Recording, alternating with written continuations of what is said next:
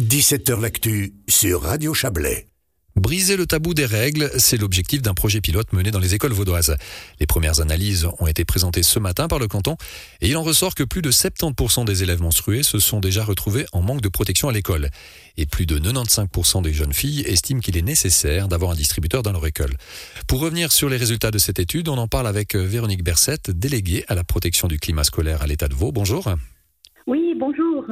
Alors on l'a dit, ces résultats ont été présentés aujourd'hui. Euh, avez-vous été surprise par tous ces résultats? Oui, effectivement, on a eu des, surprises, euh, notamment euh, de constater que 52% des élèves pensent que les règles restent un sujet tabou.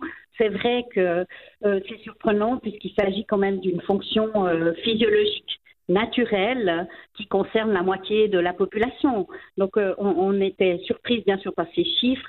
Il y a d'autres chiffres qui nous, qui nous ont aussi surpris concernant euh, l'absentéisme lié aux règles et puis des chiffres concernant aussi les douleurs. vous l'avez dit, c'est la notion d'absentéisme. C'est peut-être aussi une notion qui nous échappe de temps en temps, euh, l'impact que ces problématiques peuvent avoir sur le déroulement du, du cursus scolaire. Et ça, c'est un gros problème. Effectivement, il y, a, des chiffres qui sont impressionnants. On a trois quarts euh, des filles hein, qui se plaignent euh, de douleurs. Plus de la moitié des, élèves menstrués euh, indiquent qu'elles ne se sentent pas égales à elles-mêmes pendant leur période de règles. Donc c'est vrai que ces, chiffres interrogent sur le cursus scolaire. Elles indiquent aussi des angoisses, des difficultés de concentration et de la fatigue. Alors vous l'avez dit, hein, plus de 50% des jeunes filles euh, estiment que ce sujet reste tabou. C'est un chiffre qui, fait froid dans le dos. Hein. Aujourd'hui, normalement, on, devrait pouvoir en parler euh, euh, sereinement et, trouver des solutions surtout. Effectivement, c'était aussi pour briser ce tabou des règles que le projet ne constituait pas uniquement à installer des distributeurs de protection périodique dans les écoles, mais il était accompagné euh, de possibilités euh, multiples de sensibilisation.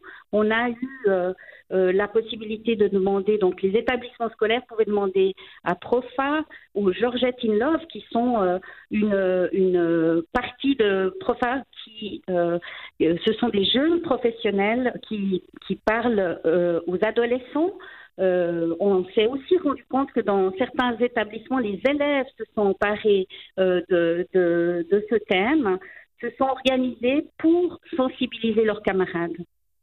Alors, il y a ces chiffres. Maintenant, quels sont peut-être les premiers, les premiers enseignements qu'on peut tirer de cette étude? Oui, effectivement, on voit que c'est un problème, euh, disons, qui est, qui est généralisé. Et puis, euh, le but de cette étude, c'est bien sûr de soutenir euh, la suite du projet, qui va consister à avec un deuxième questionnaire sur l'automne, de donner plus de, de chiffres, notamment aux communes, puisque ce sont les communes qui vont décider à l'avenir si elles installent ou non des distributeurs dans les établissements scolaires. Donc nous avons l'objectif de pouvoir leur fournir euh, des chiffres utiles euh, pour, euh, pour, pour installer ces distributeurs dans les établissements scolaires de l'école obligatoire. Alors l'installation de ces distributeurs, c'est une solution? Est-ce que c'est l'unique solution? Est-ce que vous voyez d'autres pistes? Disons que nous espérons que les campagnes de sensibilisation vont se poursuivre euh, au sein des établissements scolaires, que ce soit euh, à l'école obligatoire ou post-obligatoire. Donc vous l'avez esquissé tout à l'heure, euh, c'est une première étape hein, et il y aura d'autres étapes d'évaluation. Alors quelles, quelles, sont ces étapes? Alors nous sommes en train de faire passer un questionnaire actuellement dans les écoles et, ce qui change par rapport à la première partie, c'est que nous allons questionner les parents et aussi les enseignants sur ces aspects. Euh, nous allons aussi pouvoir euh, indiquer aux communes les produits utilisés par les jeunes euh, personnes et puis la quantité de produits. Donc, avec ces éléments, nous espérons pouvoir convaincre les communes d'équiper leurs établissements.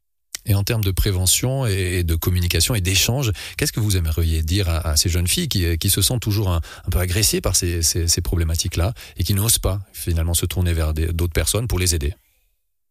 Alors, au niveau des établissements scolaires, il y a quelques personnes ressources hein, qui, avec lesquelles elles peuvent euh, parler et discuter.